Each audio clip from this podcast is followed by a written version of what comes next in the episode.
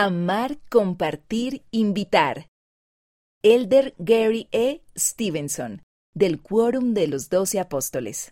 Los miembros de la Iglesia primitiva, desde el más nuevo hasta el más veterano, tomaron parte en la Gran Comisión del Salvador, compartiendo la buena nueva del Evangelio tanto con conocidos como con desconocidos. También a nosotros, en calidad de discípulos de Cristo, se nos invita en la actualidad a dar oído a su comisión. Afortunadamente, se puede cumplir con la gran comisión del Salvador mediante unos principios sencillos y fáciles de entender que se nos han inculcado desde la infancia. Amar, compartir e invitar.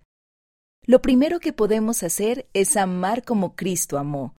Siempre que mostramos amor cristiano por nuestro prójimo, predicamos el Evangelio, aunque no digamos una sola palabra.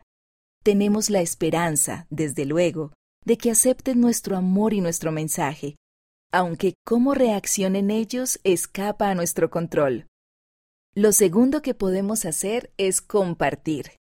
Todos compartimos cosas con otras personas.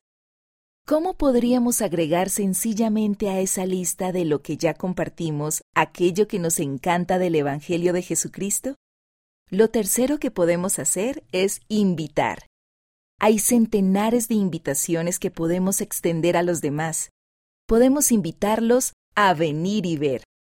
Los invito a considerar maneras de amar, compartir e invitar.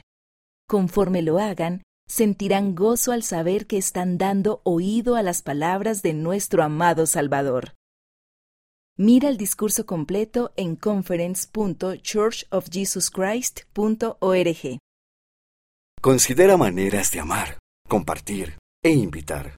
Elder Gary E. Stevenson